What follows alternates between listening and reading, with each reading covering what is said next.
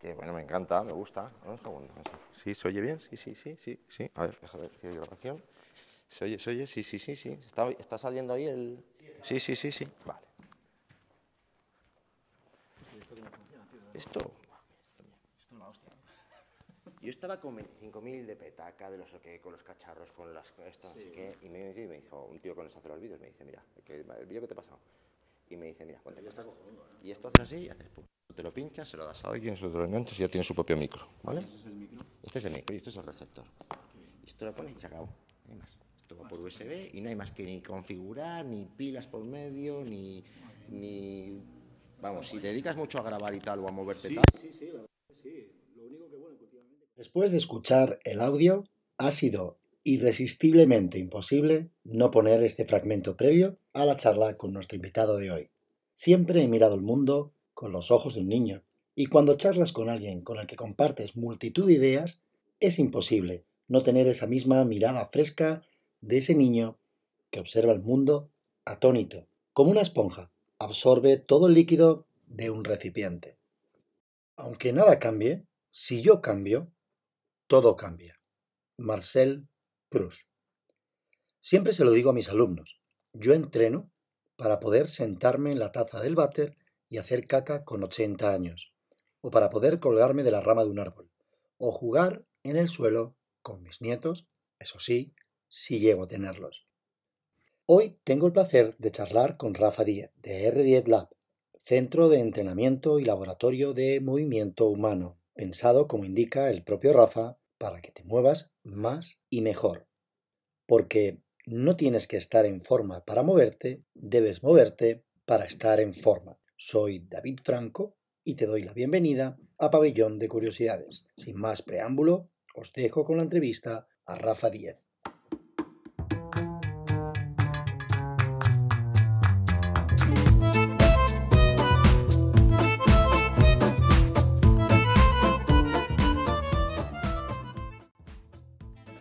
Rafa, muchísimas gracias por aceptar la, invitación al podcast.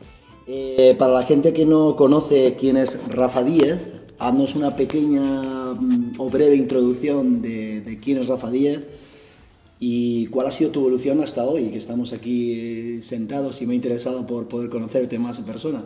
Bueno, pues eh, lo primero, muchas gracias por la invitación y, es genial poder estar hablando contigo y, bueno, la verdad que es una pregunta interesante. Eso es lo, me, me lo planteo todos los días. ¿Quién es Rafa Díez y, qué, y cuál ha sido la evolución de Rafa Díez? Que, por suerte no ha acabado. Y bueno, no sé, no sé muy bien qué, comentarte. Soy, sé lo que soy, o sé lo que era, eh, sé lo que me he convertido, pero no sé lo que me voy a convertir dentro de un, pequeño tiempo. Y eso es, creo que es bueno entender eso, ese concepto de, la, mutabilidad, de la capacidad de poder evolucionar o involucionar.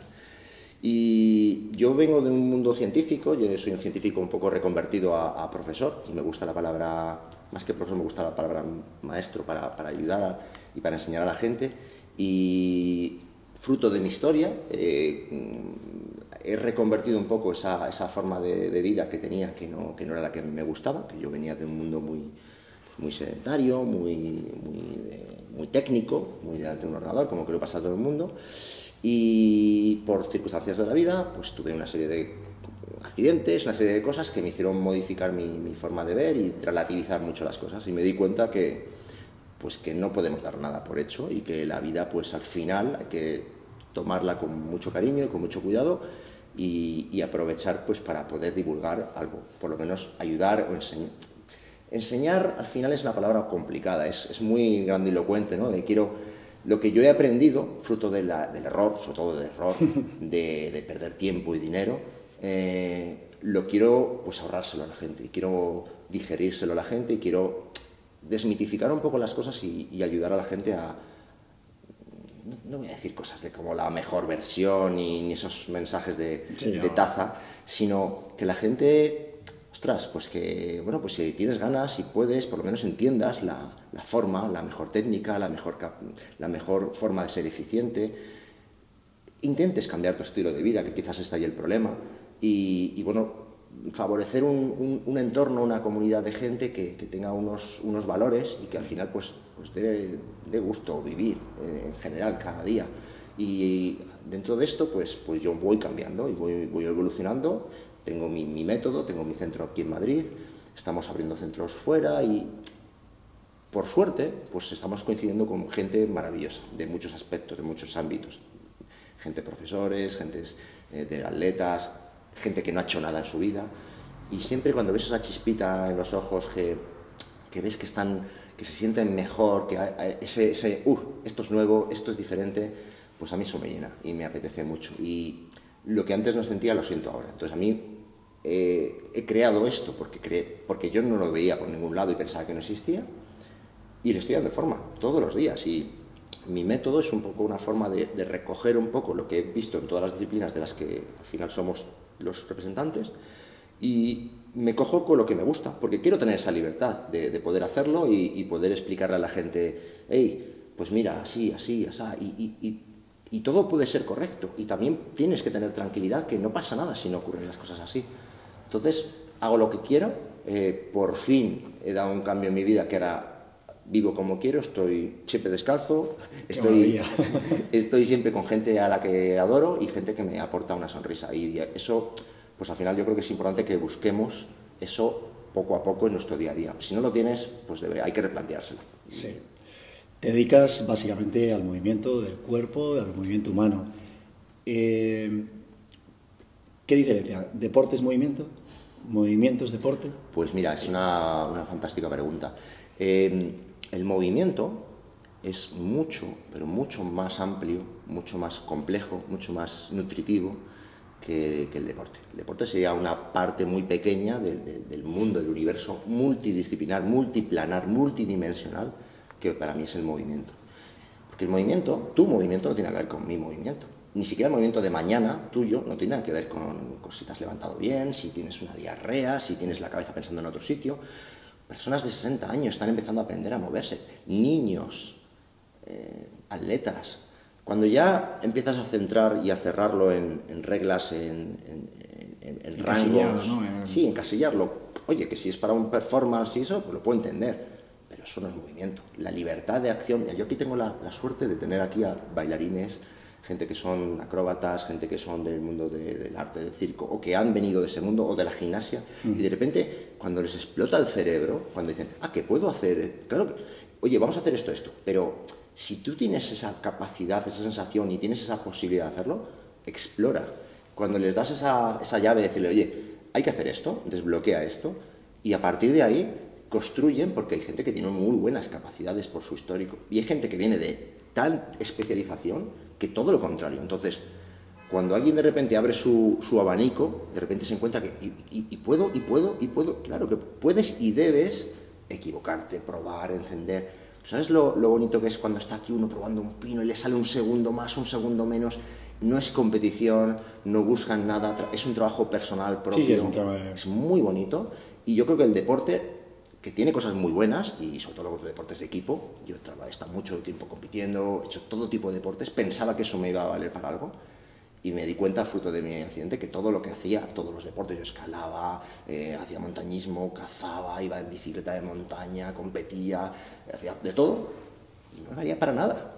Entonces me he dado cuenta que el movimiento requiere de mucha técnica, eficiencia, y muchas veces eso va en contra de los objetivos del deporte. Entonces para mí, movimiento es muy amplio, y deporte es una parte muy especializada, muy segmentada, muy orientada a algo, mm. y aquí hay que aprender que el, que el objetivo es, es que no hay un objetivo. Y si hay un objetivo puedes cambiarlo y debes cambiarlo. Y debes replanteártelo todo. Y cuando lo tengas, tirarlo todo y empezar otra vez, porque hay que estar siempre en una actitud siempre de, de buscar, de sentirte un torpe, de, de, de principiante, de, porque eso motiva. Aprender a hacer cosas, eso me lo decía mi, mi maestro Ido Porta, me decía que siempre que, que, tenía que estar siempre en actitud sosín, en actitud de, No lo entendía al principio, decía, pero si yo lo que quiero Sí, porque yo lo que decía, yo pues si lo que quiero es ser bueno, yo quiero... Me dice, no, no, es que cuando es uno es bueno es cuando, cuando se encuentra incómodo en todo, se da cuenta y además creo que como educadores es genial porque te pones un poco en la mente de, de las personas a las que quieres estar. Porque ya no es un tema de cariño ni de empatía, ni, sino que en, creo, ¿eh? a, ver, a, lo mejor, a lo mejor se está yendo un poquito la olla, no. pero, pero creo que entiendes un poco cómo se tiene que sentir, cómo interpretar el dolor, la frustración, cómo, cómo no encuentras ese resorte y, y si tú estás en esa situación, tú sabes lo que, lo que necesita, qué es lo que, no lo que te funciona a ti, ojo, que esto es muy importante, sino qué necesita y en qué momento y con qué detalle puedes ayudarle. Y sea para levantar unos pesos, sea para poder hacer un salto más fuerte.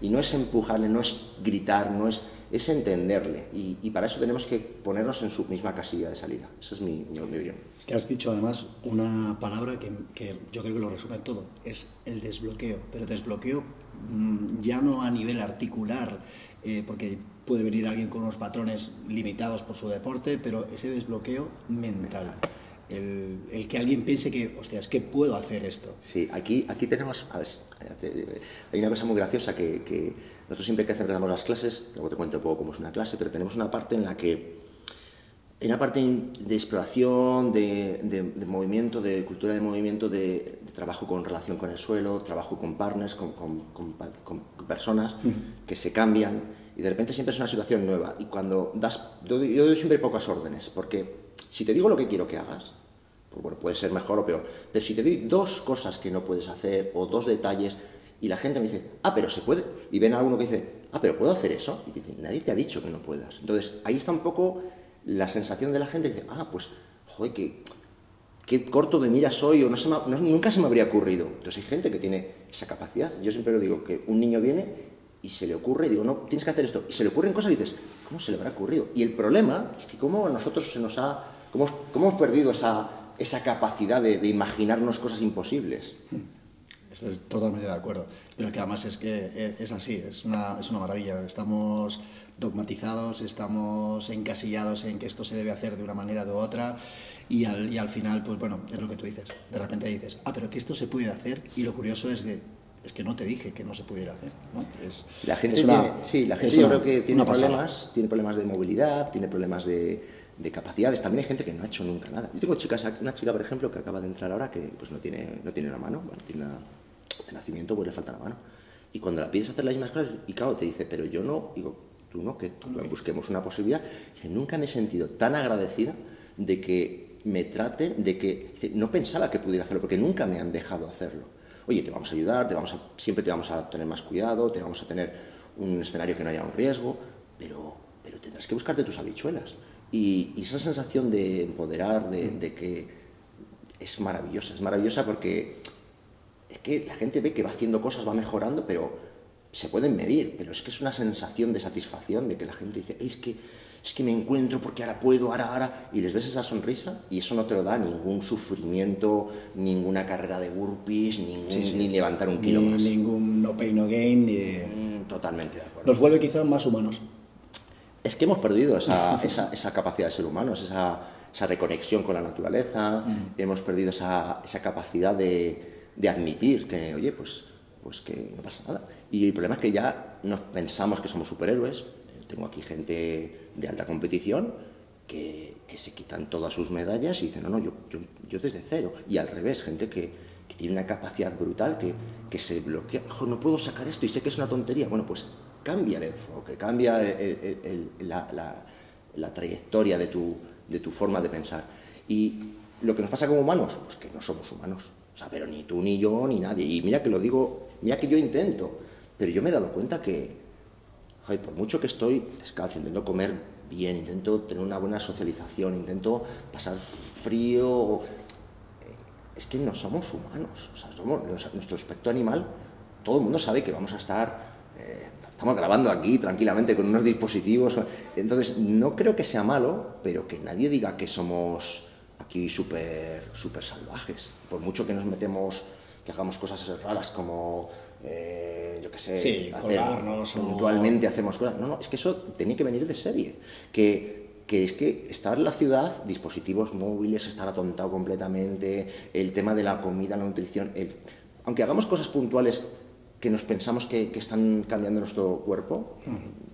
Del hielo, el tema de la hipoxia o el tema de una, un ultraentrenamiento, el exponernos a, unos momentos, esos son puntuales, pero es que, es que la vida es que es mucho más compleja y complicada que de, lo que tenemos. Eh, te, podría citar muchos, muchos casos, pero rozan un poco lo... ¿Pero por qué hacemos esto? Es que, es que esto debería ser lo normal.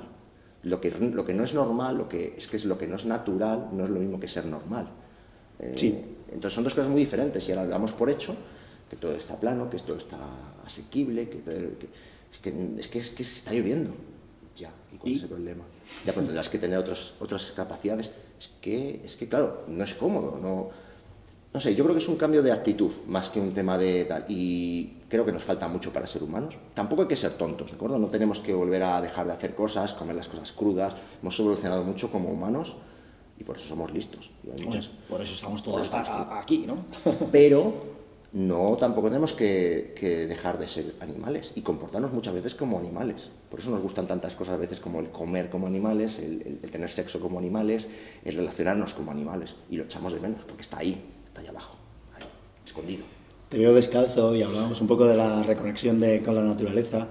Eh, es curioso que hoy por hoy, para mí no, porque yo recuerdo que a mí me gusta mucho andar descalzo, ando descalzo siempre que puedo. Desde pequeñito estaba en un acantilado y, y con las rocas que pinchaban, que te rajaban, y muchas veces me dicen, pero ¿cómo puedes hacer? De hecho, yo recuerdo que en una carrera me descalcé y terminé la carrera de- de descalzo corriendo. Y, y, pero ¿cómo podías ir por, lo- por las piedras, por los pinchos que está? no pasa nada. Con cierta seguridad y sabiendo cómo pisar y, y- y- y conociendo el cuerpo. Eh, entonces, eh, mm, me parece muy interesante el tema del barfoot, que creo que también eh, dais formación, eh, técnica de carrera. ¿Cómo es eso? La gente hoy en día no ve todavía raro ver a una persona Te descalza. lo, te lo voy a decir en dos, en dos palabras. Es un... en tres. Impresionante. Es, un- es- no, es una, una moda de mierda.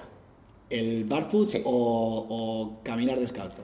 A ver, el problema está que nos quieren vender una filosofía, un concepto que debería ser lo más normal del mundo, como tú lo has dicho. Desde pequeño, normal. Pasa que ahora de repente es como, hey, olvídalo todo, que te voy a enseñar a correr. A ver, es más difícil, es más complicado, duele, es más ineficiente, es todo lo que tú quieras. ¿Es menos lesivo? Pff, depende. Entonces, Sí. quiero decir que el problema está que mucha gente se lanza a la aventura, se compra unas zapatillas, hace, eh, hace cosas, se guía por una aplicación o se lee cuatro bobaditas y se vuelve loca. Entonces es muy difícil, es muy, es muy complejo y sobre todo gente que sabe correr. Si no sabes correr, bueno, pues se puede modular. Pero nosotros llevamos ya muchos años, muchos años desde, desde empezamos con Vivo Barefoot, con BTR, con Run, pero el problema es que hay que aprender muchas cosas de fisi- fisiología, de anatomía, de biomecánica, y la gente todo eso se lo salta, incluso los que dan clases. Entonces, ¿qué ocurre? Técnica de carrera. ¡Wow! ¿Sabes lo que estás diciendo? Esto es un tema. Es un tema muy complejo muy complicado. ¿Estás seguro que quieres iniciar ese camino? Bien, vale, pues fuera, fuera simplemente descalzarte, mover los pies, activación facial, movilización de arco, trabajo mm, isquiosural, trabajo de... Y empieza la gente a decir, es que no sé lo que es. Vale, pues si no tienes idea de anatomía, mal lo vamos. ¿Te lo puedo acercar? Sí, pero ¿cuál es tu, cuál es tu objetivo? Porque muchas veces lo, lo digo a, mis, a, mis- a gente que quiere. No, es que yo quiero correr descalzo, pero ¿por qué quieres correr A veces es modas. Lo no, es que lo que quiero es, me apetece tal. Yo he visto gente quitarse las zapatillas antes para llegar a una... Digo, tú no sabes lo que es esto. Tú tienes que tener la las necesidad de estar en la montaña y, y quitarte las... porque necesitas eso. Eso. Y el problema, la gente Es eso. lo que necesita es que se le vean bien las zapatillas. Yo he estado, y yo siempre que puedo estoy descalzo, y si no, pues con sandalias. Nosotros patrocina Vivo Barefoot y, unas sandas que para mí son las mejores opciones. Pero no es la zapatilla, es la, la necesidad de estar ahí. Dices, es que me apetece estar con un contacto, sentir frío, sentir humedad, sentir dolor en muchas ocasiones. Entonces a la gente hay que reeducar que, que no es una cosa fácil y tampoco es muchas veces necesario. Muchas veces hay gente que corre muy bien y que corre y que no es necesario. Entonces, ¿cuál es la, la necesidad del barefoot? Pues, pues muchas veces es ego, muchas veces es, una moda y, y se disfraza de una parte de, de salud. Ojo, bien explicado y bien hecho y bien hecho, es muy saludable. Yo soy el, el mejor ejemplo. Y yo he hecho carreras de Spartan descalzo y he hecho, o sea, lo que tú quieras. Es como el, el- el- el- el nivel máximo de entrenamiento de, de, pues es descalzo, porque le añades una dificultad más. Lo que tú decías, hay que estar más atento, hay que estar más cuidado, no puedes hacerlo todo. Tiene muy, muy poco margen de error. Ergo, esto no tiene que ver con el deporte. Una cosa es el movimiento y otra es el deporte. Pero yo antes corría carreras de, alta de larga distancia en montaña y me quedaba parado mirando al, al- al- al paisaje. Y la gente me decía, ¿pero qué haces? Que no es por ahí. Digo, ¿pero tú has visto lo que hay ahí? ¿No lo ves? Entonces, como, cuando tengas esa sensación... Me encanta, macho. Claro, pero es que la gente me dice, es que eres tonto. Digo, es que los- tú, tú sabes lo- la suerte que tienes. Fíjate, y cuando lo pierdes y empiezas de cero, aprendes a andar. Y yo me di cuenta de, de la falta de conexión que tenía. Y yo lo, lo necesito. Y yo estoy descalzo en casa, descalzo por la calle. Ahora, por ejemplo, se está mejor que en verano, que la gente no lo entiende. Pero la gente cree que andar descalzo es por la playita. Pero cuando tú estás en la montaña y te quitas las zapatillas, que no seamos tontos, o sea, no hay que ser un antisocial ni un tío raro. Pero, pero es que tenemos que volver a recuperar esas necesidades humanas, de beber agua fresca, de sentir frío, de abrazarnos, sentir el calor de un fuego. La gente no lo ha hecho nunca. De, de estar descalzo, de, de hacer cosas que no hemos hecho nunca. Y el barefoot se ha convertido en una moda, todo el mundo sabe de barefoot, todo el mundo sabe correr, todo el mundo. Yo me encuentro gente corriendo y diciendo, pero ¿qué haces animal? Y al final es capacidad de sufrimiento, como los que corren una, una maratón, que hay gente que corre muy bien y hay gente que jamás debería ni intentarlo. ¿Qué ocurre? Pues que se ha popularizado mucho y hay muchos cursos. Nosotros dábamos muchos cursos, yo ahora los cursos solo los doy como entrenamiento personal, solo para gente que tiene, o bien que están estancados, o bien que vienen de una lesión, o bien... Porque alguien que corre bien nunca va a entender por qué quieres cambiarle eso, porque hay que cambiar, hay que cambiar de cero muchas veces. Sí, sí. Entonces, es, yo, yo me he encontrado muchas cosas con esto desde hace muchos años. Y el barefoot es una opción, pero no tiene por qué ser la ideal para todo el Ya, mundo. ya. Pero puedes estar descalzo en Sí, casa. ¿eh? Que, que yo en mi casa cuando la gente entra, digo, te, te quitas los zapatos y la gente se queda como, "¿Y- pero como, des, como descalzo. Y bueno, pues calcetines si quieres. Pero, pero, ¿y dónde me siento? Claro, no tengo sillas, no tengo mesas. Y dices, pero, pero ¿y no tenéis sofá? ¿Y dónde, y, y qué- y dónde me siento? Y dice, pues en el suelo. Y dice, ya, si me siento en el suelo no me levanto. Digo, pues entonces tienes un problema. Pero todo esto, te digo, que viene un poco a, a cerrar un poco ese ciclo, de que el problema es que somos, pues, como humanos, somos muy, muy penosos. Mucha- en muchos aspectos tenemos, pues no, merecemos mucho de lo que tenemos. Pero vamos, Desde luego. en fin. Bueno, trabajáis distintas disciplinas aquí en, en tu centro, en, R, en R10 Lab. Y mm, he oído muchas cosas, muchas disciplinas. En el cartel he visto muchas cosas. Conozco todos, obviamente, pero para la audiencia, un poco saber qué diferencias entre el método de, de Ido Portal que me decías, que era tu maestro, o la gente de MoveNat que me flipan, que me encantaría vivir así toda mi vida, Sí. eh, corriendo como, Puedes. como, como Wim Hof. Sí, Puedes. puedes. Sí, sí, estoy, estoy de acuerdo. Es que mira, esto... Estoy de acuerdo. Perdona que te corte, pero es que esto siempre, al final es lo que decimos siempre. Bueno, pues cogemos todo, dejamos todo, nos vamos al campo, no me meto en el bosque y, a ver, sí, pero no, pero no lo vamos a hacer porque tenemos unas ataduras, tenemos unas hipotecas, tenemos unos hijos, tenemos... ¿Que se puede hacer? Hombre, pues técnicamente podríamos. Sí.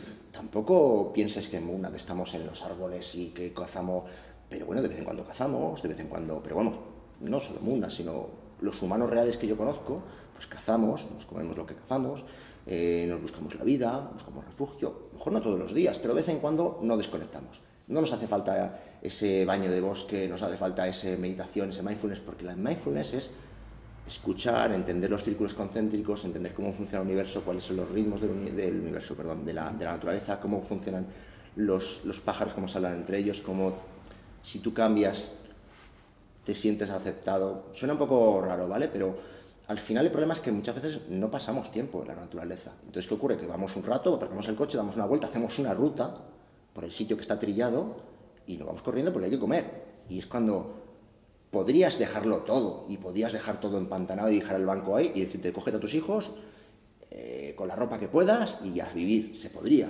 pero no sé, seamos inteligentes. Entonces, eh, te cuento un poco los- las disciplinas que nosotros tenemos. Nosotros empezamos como una, no solo con, con- con- con maestros, no solamente tengo Ido, pero sí que le encontré en mi camino de mi rehabilitación. Encontré a Erwan, encontré a Ido, encontré a Mike Fitch, a Jody Sena, a Forensic, a mucha gente que me impresionó y que hay gente que me, y otra gente que me fastidió la vida y hay gente que me que dije yo jamás, jamás, y hay gente que dije, hey, aquí hay algo. Entonces empezamos como Moonat, Moonat es movimiento natural, no hay nada nuevo, es simplemente lo que se ha hecho toda la vida, viven los principios del libertismo, se trata de, de entender un poco cómo movernos de forma práctica, eficiente en diferentes entornos. Cosas, que a veces me da vergüenza explicar y que enseñar, que es cómo colgarse, cómo subir a una rama, cómo subir a un árbol, cómo subir una cuerda, transportar un objeto, lanzar un objeto, rodar, caer, deslizarnos, reptar, que claro, lo montas como una película y la gente se, wow, le encanta.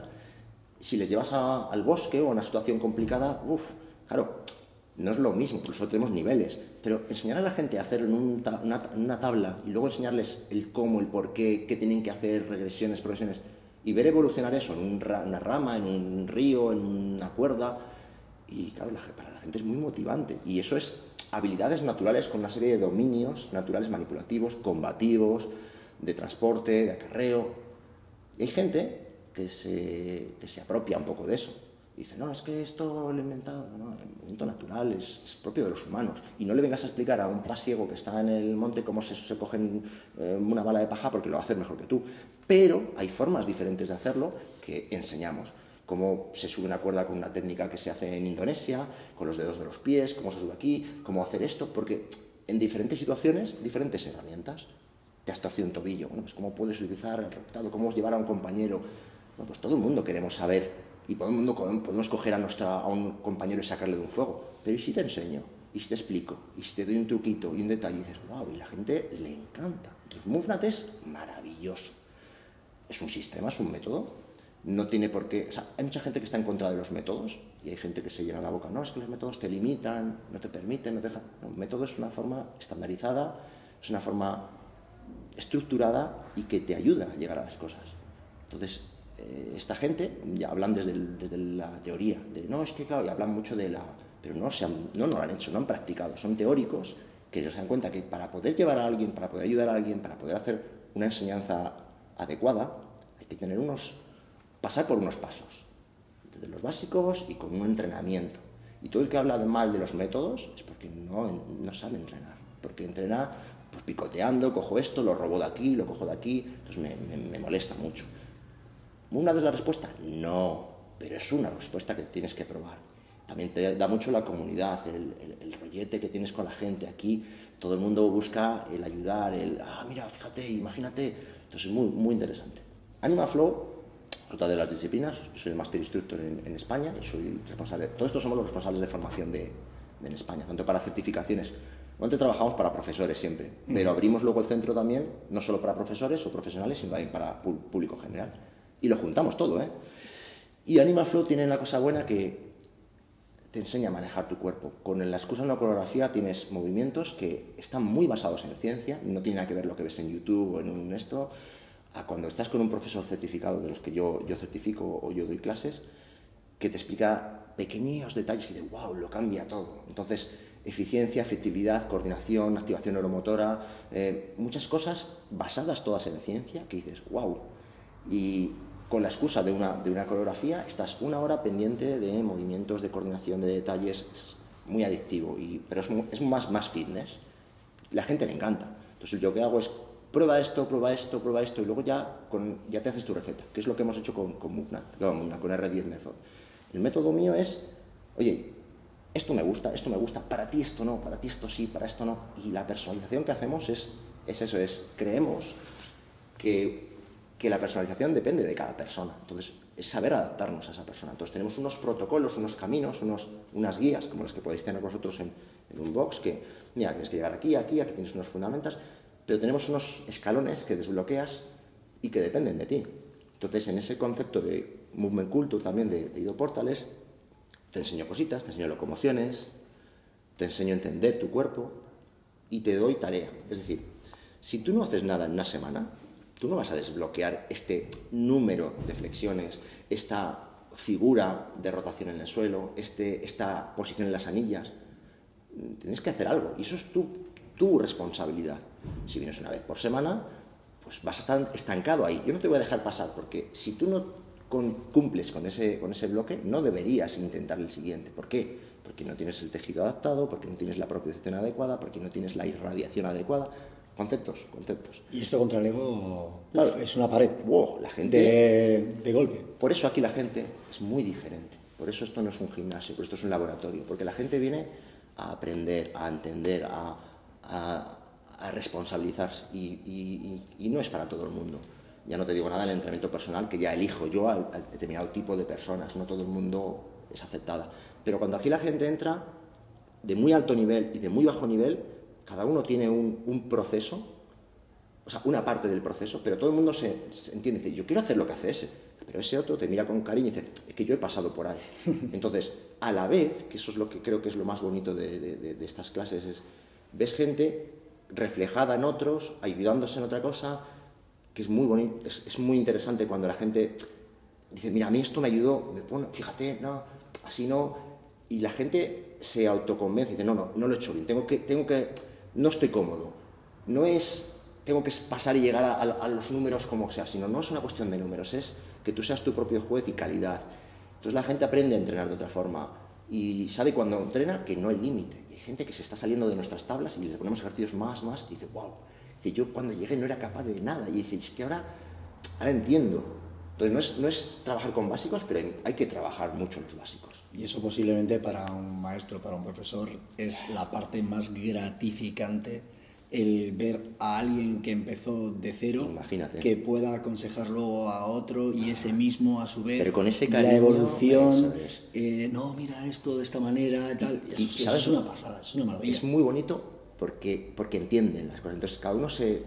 No es, es que lo haces, no, no, es que te quiero ayudar. Entonces lo bonito es, fíjate qué curioso, te digo porque tú al ser profesor lo vas a entender. Cuando viene un profesor, cuando aquí hay gente que tiene dueños de boxes, que son atletas, o que son fisioterapeutas, eh, tenemos gente que son atletas, o que, son, o que tienen gimnasio, son profesores. Entonces dicen, wow, mira, esta forma me viene bien, al final cogen un montón de recursos, pero es como se ponen en el lugar y dicen, anda, mira que yo pensaba que esto lo tenía bien y que lo sé y, y no, eh, venga, te lo salvo, pero no, te- no estoy cómodo, no estoy conforme. Entonces, ellos mismos, sin ningún tipo de, latigazo, dicen, "Mm, mm, creo, que lo, creo que voy a intentarlo vez esto porque sé que puedo hacerlo otro, pero prefiero afianzar esto. Entonces, ves que es como un estudio sistematizado, entendible y es medible, pero no es un castigo, no es, ahora tienes que estar una hora de un rato, tienes que reventar, no, no, si la gente dice, se va siempre con, con sus blocs de notas apuntando, ay, mira, y lo tengo casi, tengo que estar ahí un poquito más. Y ese es el- lo bonito que hace que esto sea una escuela, escuela, que no sea un gimnasio. Y lo estamos trasladando a centros como, como los vuestros, como en que es, hey, está bien, hay que darlo todo, está bien, pero quizás hay que también tener otro poco de, hey, hay que entender para puntualmente darlo todo. Pero si solamente vienes a morir los lunes y No, los miércoles, no, no. eso no va a acabar bien. Es, es absurdo, es absurdo. Además es que realmente no entenderás tampoco el, el- el proceso. Eh, hablábamos antes del tema de la desconexión completamente de la naturaleza. Vivimos en una era de sedentarismo brutal. Sí. Eh, si, tuvi- si estuvieras delante de un auditorio donde tuvieras a un montón de personas sedentarias o personas, o imagínate una persona, una señora que, o un señor que entra por la puerta de tu centro en el que curiosamente Sí, la cristalera, ve gente que está haciendo cosas, oiga, ¿esto qué es? ¿Yo podría hacer? O es que tengo una hernia, eh, que esto es como, esto es como Sí, sí, maravilloso, sí, es- sí. tengo una hernia y yo no te lo he contado, pero a mí es que siempre me digo lo mismo, tú tuviste un problema, un accidente y, y entonces después decir, pues si te cuento yo mi vida, pues a mí me pasa un poco más o menos lo mismo que, que a ti. ¿Sabes lo que.? Yo entiendo por dónde vas y creo que, que lo que me quieres preguntar es un poco qué, qué le diría, pero. ¿Qué le dirías, sí, a esa persona? ¿Sabes lo que pasa? Que, que yo he aprendido a, decir, a, a- he aprendido una cosa, que, que todo el mundo es diferente, todo el mundo, en, hay cada momento de su vida necesita un estímulo diferente, una respuesta diferente. Entonces es muy difícil decir, pues te diría esto, no, eso. Te puedo decir cosas muy bonitas que queden muy bien para esta entrevista, pero la, la realidad es que la persona que entra no es la misma que la persona que está cinco minutos, no es la misma que la persona que ya lleva una hora de entrenamiento o de clase, de clase mejor dicho, no es lo mismo que la persona que acaba de sufrir un problema, no es la persona que le acaban de operar, no es la persona que tiene miedo, que tiene un, que tiene un, miedo, una fobia a la, a, una filosofobia, un problema, gente que tuvo un trauma con un movimiento, que tiene problemas con las alturas, que es tímida, que tiene ese día la regla. Es que son muchas cosas. Entonces, lo que tenemos que empezar a aprender como, como educadores es que, es que no hay una única. Entonces, tienes que. Tienes muy poco tiempo para ser psicólogo, para ser. para dar un mensaje, para dejar que esa persona te explique cosas, que tienes que tener muy buena capacidad de anamne- anamnesis, de verificar lo que te dice, lo que te dice, y que la gente entiende el dolor de una forma muy personal. Y que hay gente que acaba de estar operada y le digo, no, tienes que hacer esto, esto. Es que me ha dicho que no haga eso. Digo, claro, pero ¿entiendes esto? Porque no entiendes. Digo, va, vamos a coger un- una anatomía. Mira, esto es tu ligamento lateral interno, esto es el supraespino, aquí tienes esta parte. Fíjate cómo viene ese membranoso por aquí.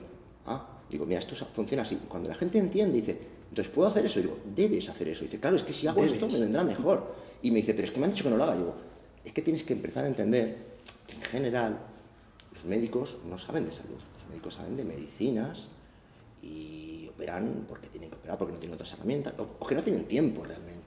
No digo que no tengan buenas intenciones, pero el objetivo es que tú eres el responsable, estoy generalizando, Sí, pero, sí. quiero decir, pero que un médico sabe de lo que sabe y sabe lo que ha aprendido.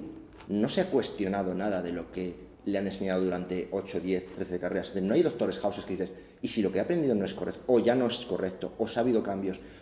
Entonces a mí me preocupa mucho, porque aquí tengo bastantes médicos y, y gente me dice, wow, es que es verdad. Y, y me- lo que me preocupa es, pero te lo tengo que decir yo, no te lo tienes que plantear. Dices, es que no tengo tiempo. Dices, la gente entra corriendo y no tengo tiempo para plantearme mi- mis, mis, bases, mis dogmas. Digo, pues empieza ahora. Entonces cuando alguien le dices, ¿qué estás buscando? La flexión máxima, la rotación interna, la rotación externa. Es que no sé de lo que me hablas. Digo, bien. Entonces la- al alumno le tienes que enseñar. No le puedes decir, no hagas esto. Dice, ¿por qué? Dice, no hagas esto porque cuando haces esto ocurre esto, fíjate la rotación de la tibia, esto se llama mm, peroneal alto y no sé qué. Dice, wow. Porque, y esto creo que estarás de acuerdo conmigo, tratamos a la gente como tonto. Entonces, que dices, no, no saques el culo. ¿Cómo que culo? Está el glúteo mediano, el glúteo máximo, el glúteo mediano, el glúteo menor, están lo- los romboides, los multífidos, y no tienen por qué sabérselos. Pero tu, tu obligación es que sea asequible, entendible. Es más, lo importante es que esa gente se sienta cómodo. Y yo siempre les digo el ejemplo. ¿Tú sabes cómo funciona un iPhone? Además, dices iPhone, no y pone. Entonces te preocupas, investigas, buscas, pues ¿por qué no lo haces lo mismo con tu cuerpo? Y si tienes una operación, tendrás que entender qué te han hecho. Y cuando digo, dime porque tienes una hernia, lo que tú has puesto. Dice, pero ¿hace cuánto tiempo? Bueno, uh, hace ocho años, digo. Entonces, ¿qué, qué sabemos lo que ha ocurrido? Y está lateralizada, es una protrusión, es una... ¿Eh? ¿Eh? Digo, wow, ¿no sabes? ¿Y te quieres operar? ¿O te han operado?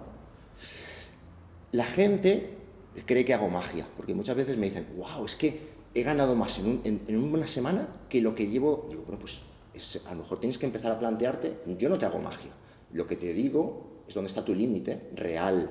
No te digo que sea fácil, pero tienes que hacer el real. Pero si tú llevas un año en un fisioterapeuta que te mete una paliza y no te hacen cosas cuando estás después de un proceso traumático que no debería hacerte nada y debería enseñarte, es como si llevas al taller el coche y cada dos semanas llevas el coche. Ese taller cambia de taller porque no está funcionando. A lo que vamos, que yo me enrollo mucho, es que No, no, me encanta. Si el problema es lo único El es que ya tiempo, sabes que estaríamos el tiempo, estaríamos aquí hablando de mil cosas y según vas hablando de alguna Sí, cosa, se nos abre el sueltas melón una piedra sí, y, y tengo ganas de tirar del hilo Bueno, pues para otro- para otro- para para otro, para otro- sí. de otro tema. Pero, pero bueno, no, no te, no te quiero interrumpir, pero sí, es verdad. Al final, bueno, un poco, o muchas veces, el esguince ¿no? de toda la vida. No, no, no, inmovilizado. Yo hace poco tuve que discutir con los médicos porque me pusieron, de hecho, me rompí el peroné, eh, pero era una fractura mínima. Ajá. Eh, se puso corriendo además en la montaña. Bueno, miento. Si digo que estaba corriendo, me voy a poner un galón. No, no, había terminado de correr. Ah, amigo. Iba a coger el coche, me tropecé con la gravilla y me di una hostia de campeonato de esas que te levantas Sí, diciendo, no. no, me mira nadie, ¿no? Pues Sí. venga, adelante, campeón. Y mira, Y, y se la puso tobillo, brutal. Y, eh, y desde el primer día, al final salí de, de allí con escayola. No quería que me pusieran escayola, pero Ah, me ¿sabes- dijeron, tienes que escayolarte. ¿sabes lo que pasa? Y desde el primer día estuve apoyando el pie. Claro, es que al final yo no creo que... 12 días después estaba haciendo pistols. Pues mira, fíjate. O sea, A ver, el, el tema de todo esto yo entiendo, ¿eh? Al profesional, porque él Sí, tiene sí. un protocolo y que él se puede llevar un problema si no sigue eso. Y él tiene que decirte eso. Piense o no piense eso. Lo que yo discuto, o lo que yo les llamo, que tengo familiares, que tengo gente, aquí hay muchos médicos, fisioterapeutas, rehabilitadores, gente de muy altísimo nivel, gente que ha introducido sistemas. Yo tengo aquí gente que me cago cuando digo, a ver si lo que digo digo bien. Sí, si porque la gente que sabe mucho, o sea, que son eminencias. Entonces yo me, me enorgullezco, digo, que este tío quiere aprender de mí, algo, algo bien estoy haciendo. O, o le gustó yo por alguna otra razón. Pero, pero lo que quiero decir es que al final, cuando tú no te replanteas todo tu... Porque yo tengo la libertad de mañana decir, oye, me he equivocado. Lo que yo sabía ahora, resulta que... Porque estoy al día, estoy leyéndome papers, estoy leyéndome un montón de cosas, digo, oye, que de verdad que te lo dije con todo mi caño, pero se está demostrando evidencia científica de esto, esto vamos a probar esto, porque esto que yo creía en ello, pues tengo la libertad de decir, oye, me equivoqué, y vamos a hacer esto. Y la gente se lleva las manos a la cabeza, como, oye, pues yo creo que esto es importante en todos los aspectos de la vida, porque te da una credibilidad y una honestidad. Entonces, los médicos hacen lo que creen que hacen y porque con lo mejor que hacen y por su estadística tal. Entonces, es preferible que un tratamiento un poco pues, preventivo, un poco conservador, a que diga, no, es que tienes que hacer, te vas a Suiza, te vas a otro sitio, te vas a gente más, y te dicen, no, no, esto es así, y primero tómate té, y primero y si luego vendemos con los antiinflamatorios, y dices, wow, ni una cosa ni otra, no lo sé, pero al final es tu responsabilidad y tienes que darle input, darle eh, estímulos. Yo trabajo muchísimo con la movilidad, somos bastante avanzados en movilidad, somos representantes, estoy certificado en FRC, en Kingstress, damos certificados de movilidad, y para mí es básico. ¿Qué ocurre? Que hay gente que dice, no, yo hago esto, yo hago esto. No, es que hay una aplicación que lo miro, que... O sea, dices, no tienes ni idea. No, no, es que yo, mira, eso es flexibilidad pasiva. Claro, le empiezas a hablar de cosas y dices, wow, esto es mucho más difícil de lo que pensaba. Entonces, la movilidad no es un complemento. Y perdona que te interrumpa. Y encima se suda. Hombre, no, no, nosotros tenemos una, una pizarrita donde contamos los calambres, donde la gente sale llorando. A mí me encanta, yo doy clases de movilidad también. Bueno, pues tenemos que compartir hacemos. Claro, cuando quieras. Y me encanta, es cuando más disfruto. Nosotros en la clase de movilidad, te puedo asegurar que hay gente que llora, hay gente que dice no puedo, o sea, que le colapsan a nivel cerebral, porque es lo que buscamos muchas veces para una ganancia de rango en, rango excéntrico, que es bueno, en Central Neural Grooving. Son conceptos muy técnicos, pero yo les hablo así, porque prefiero que se acostumbren a ese concepto, porque al final lo, lo adaptan. Claro. Y, y, cuando la gente dice, wow, es que, que la gente se tira pedos, porque hacen fuerza, avanti, y dices, es que eso es un trabajo real. Lo otro es estar a gusto, que está bien, pero no, no tiene efecto. Entonces, la movilidad es otro mundo que nos daría para otro, para Sí, otro sí, desde luego. Pero bueno, pero Bueno, estoy- por ir- me encanta que... Por ir un poco eh, cerrando esta charla, que es maravillosa, que nos podríamos tirar aquí horas y horas, pero tú tienes que dar clase, y yo también. Vamos a ir a una parte un poco más personal. Eh, Rafa, me encantaría que me pudieras recomendar tres libros y que me dijeras por qué. No tienen que ser tres libros enfocados al Sí, sí, desarrollo lo que sea, de, ¿no? de- de lo que sea. Como si me dices, me gustó mucho Ya, ya. Teo va al cole. Sí, bueno, que es sea. un libro, ¿eh? es un librazo. Un ¿eh? un librazo, sí, ¿eh? sí. A ver, eh, bueno, pues a ver, mi problema es que yo tengo muchos libros ahí, a, a medias, estoy, y ahora la gente me regala muchos libros y me gasto mucho dinero en, en formación, porque no es importante. Ahora me acabo de meter un- en un mundo que me está, estoy hablando de sistemas vestibulares del cerebelo para la movilidad, o sea, me encanta, pero claro, sé que no, que no, nunca lo voy a poder, bueno, ya veremos. Ya veremos. Eh, como libros que a mí me han marcado, eh, estoy echando un poco la vuelta atrás, eh, porque los tengo ahí, ya digo que leo muchos papers, mucha documentación técnica, científica, que, que es al final lo que... Pero como libros que digas, wow, de estos que te los relees otra vez, que los tienes subrayaditos, que te interesan, hay un libro muy... Uno de mis mentores me dijo, léete este libro. Y, y no entendía por qué. Y digo, ¿por qué? Y era un libro de un premio Nobel de, eh, Alexis Carrel, de la historia del hombre. Es un tratado de 1912, una cosa así. Y, y te lo lees y dices, pero qué coña. Y esto me lo ha hecho solo para fastidiarme. Pero luego entiendes muchas cosas, hay muchos conceptos de, la, de cómo funciona la, la psicología, la fisiología. No es, es mucho de, de las relaciones humanas vistas desde ese punto de vista antiguo que tiene totalmente eh, capacidad aquí. Entonces es un libro duro de leer, pero wow, a veces dices, wow, mira, y esta gente ya lo pensaba. Este señor tuvo un premio Nobel por el tema de cirugías vasculares, muy interesante, y habla de, de- la historia del hombre en general.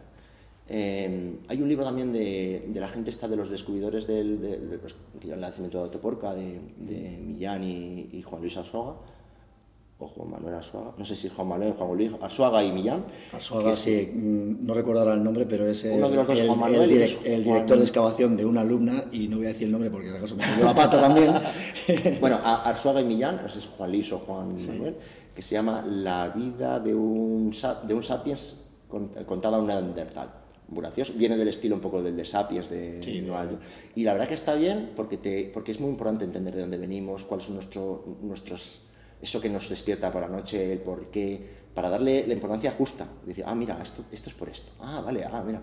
Y para, y para entender, eh, ostras, en un lenguaje así bastante cómodo, bastante interesante, yo lo recomiendo para, porque no viene mal tampoco decir, "Ve, es que en el fondo tengo cosas de animal y no me tengo que, que- que- que avergonzar de eso, ¿vale? No, no, en absoluto. Y hay, hay cosas así un poco más, más, más ligeritas y tal. Hay, hay un libro que me encanta que se llama The Case Files of the, of the Tracker, que es, no sé si está en español, pero yo, es de, de Tom Brown Jr.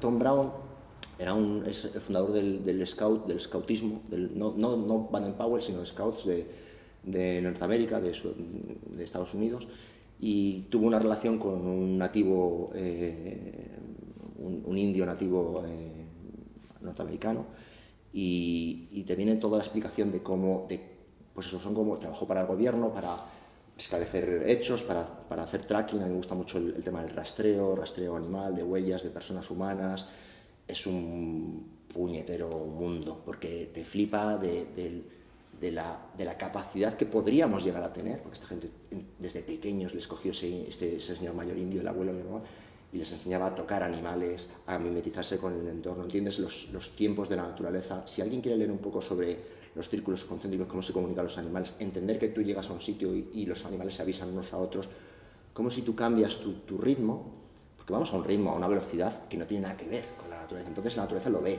y ya se acostumbra. Pero si tú reduces tu ritmo, puedes tener la suerte de que te acepte y que puedes empezar a ver cosas. Yo he llegado a ver cosas y hacer cosas que, dirías, que te la contas ahora dirías, este es un fantasma. Pero son experiencias que te can- marcan mucho, de poder eso, tocar animales, encontrar cosas. Intento a mi hijo explicarle cosas. La experiencia de la caza, la caza tradicional, es muy, muy brutal. Eh, pero la, búsqueda, el, tracking, el, perseguir un animal, el entender cómo funciona, cómo funcionan las ramas, las aguas, las nubes, todo eso es un, es un mundo que nos estamos perdiendo y que, jamás sabremos ni un 5%. Entonces esa, sabiduría eh, en, ese, formato, estos son como casos del FBI, que, era de una persona, de un niño que le asesinaron o no sé qué, y cómo contrataban, buscaban a esa gente para... Esta gente ha montado un- una escuela de supervivencia, pero realista, entendiendo no, no de hacer fuego ni nada. Es- la supervivencia es un mundo que me interesa, pero como, como capacidad de entender la naturaleza y de... Eso. Pues me los anoto. Sí, sí, bueno, tengo más, pero vamos, que, me vienen a la mente esas. o sea. Rafa, eh, ahora con tu bagaje, si pudieras eh, ponerte cara a cara con tu yo de hace 15, 20 años, mm, ¿qué le dirías? ¿Qué, qué le diría? Bueno, esta, esta me, la, me la sabía, yo lo, estaba pensando. ¿Y sabes lo que pasa? Que, que lo típico, ya, no, no, no, hagas esto, no hagas esto, joder, ten más cuidado con esto, no te expongas tanto, no- pero luego, y, o no, tengas, no, no seas pasional en esto, o intenta no evitar. Pero joder, si es que si tú al final no te equivocas en eso, y no la metes, y no te duele, eh, pues no aprendes. Entonces, eh, los que tenemos hijos sabemos que, que les tienes que dejar que se hagan daño, que exploren. O sea, un entorno seguro, pero, pero no les evites el, el- el dolor, entre comillas, la sensación, el miedo, la- el vértigo. Entonces, yo le diría a mí que, o sea, no le, intentaría no, no, no cambiarlo. Sea, creo que todo, soy lo que soy por lo que me ha pasado. Solamente podría haber evitado mi accidente. Mi mujer me dijo, no salgas. Me dijo, "Mm, mejor no salgas hoy. Y no le hice caso. O sea, y siempre me lo echará en cara. Diría, no hagas esto, no pierdas el tiempo. Estuve estudiando químicas que no vale, no vale para nada. Bueno, pues venga, pues predícate a esto. Empieza ya desde el principio. Serías y podías haber hecho y podías y podías, pero al final es esa búsqueda de, bueno, somos lo que somos. Y cuanto antes aceptes de que eres un, capullo, que te equivocas y que te vas a equivocar, y cuanto más te equivoques, mejor. Así que no te, no te mortifiques y, y- y aprende, disfruta. Ah, mira, pues me he equivocado. Y no tengas miedo ni a, ni a llorar, ni a, ni a equivocarte, ni a decir a la gente que te has equivocado, ni a, eh, me he equivocado. Y es lo más bonito, porque te quita un montón de presión y, muchas veces cuando discutimos en clase, no, es que yo pienso que podemos hacerlo así o así, digo, perfecto. Entonces yo, yo no diría nada, pero lo observaría desde lejos diciendo, mira, este, qué, qué- Mira qué- qué este. tonto, fíjate. La, Pero, la que se va a dar. pero ¿sabes qué pasa? Tú tienes una hija, yo tengo, tengo un hijo. Entonces, si, si tú, tú le ves que dices, joder, que va a hacer, qué va a hacer. Pero es que es- hay muchas veces que se tiene que coger sus borracheras, tiene que hacer las, las trastadas, tiene que hacerlo porque si no lo hace en ese momento, lo hará más tarde. Y Tiene que aprender. y, y aunque nos duela, porque le queremos proteger, yo sé a ese chaval de 15 o 20 años diría, pues chico, pues, eh, pues bueno, tira, tira porque es que si no lo haces, puede que pues el efecto ese mariposa, ¿no? Que pasará, pasará otras cosas casi más graves. Así que Posiblemente sí. me reiría de él, me cruzaría con él y, y le pondría a lo mejor un billete de lotería, pero, pero poco más. Última pregunta, Rafa. Bueno, ¿para cuándo escribes un libro? de tu experiencia, tus vivencias. ¿Te lo has planteado alguna vez? Sí, bueno, a ver. ¿Sabes lo que pasa? Sí, no, y tuve uno así. Lo hice como un poco legado a mi, a mi hijo, porque ya te digo, yo, en el momento ese de que yo tuve un accidente que me dejó ahí. ahí, ahí bueno. Y, y dije, esto no- tengo que decirle muchas cosas, porque me sentí que, que me faltaban muchas cosas por hacer y por decir. Cuando tuve mi hijo, digo, mira, tengo que ir recogiendo un poco pues, cosas que no quiero que se. que me gustaría que lo tuviera, ¿no? para, para- para saber un libro hay que saber mucho y hay que escribir muy bien y, y- y- y ya cuando empecé a tener tantas páginas dije, creo que el formato no es ese. El formato de lo que yo quiero explicar es un formato más de hablar o de explicar o de mover o de movimiento porque ha cambiado mucho las cosas, la gente ya no lee. Y para poder dibujar una cosa en, la, en una mente hay que ser bueno, hay que ser capaz de resumir mucho y te pierdes muchos detalles. Entonces, hay mucha gente que, que graba montones de mierdas para entretener en Instagram. Pero ¿no crees que es lo que haces a diario Sí. como profesor o docente Eso a la gente, pero resumido? Sí, pero, pero es, que, es que si me pongo a resumir, fíjate, Eh. fíjate lo, que, lo que casco, lo que hablo. Si yo hablo, entonces me encantaría, eh, no lo tengo mal. Pre- prefiero que tomarme un café contigo y hablarlo, porque el pozo ese de- del libro me va. Tengo tantas cosas, tantos frentes abiertos, tantas cositas que, que me gustaría decir, decir. Entonces, ¿qué ocurre? Lo estoy metiendo todo en cursos, en cursos online, en, grabaciones, en vídeos. Entonces, oye, quiero que hablar de esto. Pues te hago un monográfico de tantas de cursos, de mis certificaciones, de tal. Y hablamos del barefoot. Venga, hablamos de eh, trabajo de respiración, o trabajo de tal, o de fisiolo- fi- fisiología, o de mentalidad. Entonces, prefiero hacer cursitos. Y porque creo que al final van a durar más que los libros. Pero si me gustaría un libro, joder, pues sí, que te voy a decir que sí. Pero eh, es que tengo, es que no sabría ni, no sa- tendría que hacer 10, 15, 20 libros. Entonces, respeto mucho a la gente que tiene la capacidad, el coraje y el tiempo para poder hacerlo. Y, y es que como, no lo sé, como si me, lo veo complicado a día de hoy, pero bueno, si me ayudas, Nunca se ponemos. sabe. Sí, nunca se sabe. Sí. Bueno, Rafa, pues si te parece lo dejamos aquí, Vale. pero lo dejamos para el próximo café, porque me parece a mí que tenemos, Yo- para, tenemos para rato. Lo siento si... no, no, no, y además es que lo curioso es que yo en las entrevistas soy el que calla, ¿no?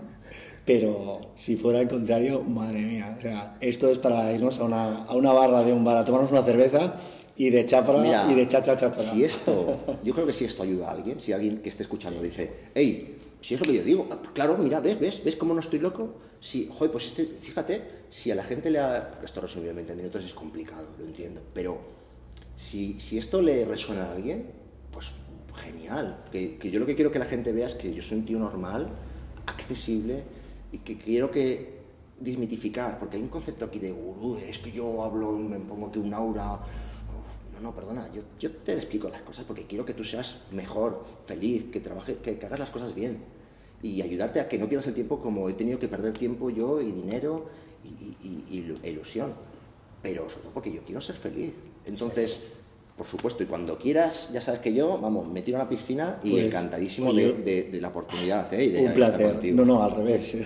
Las gracias te las doy yo por haber aceptado. Bueno, pues nos vemos en la próxima. Muy bien, gracias.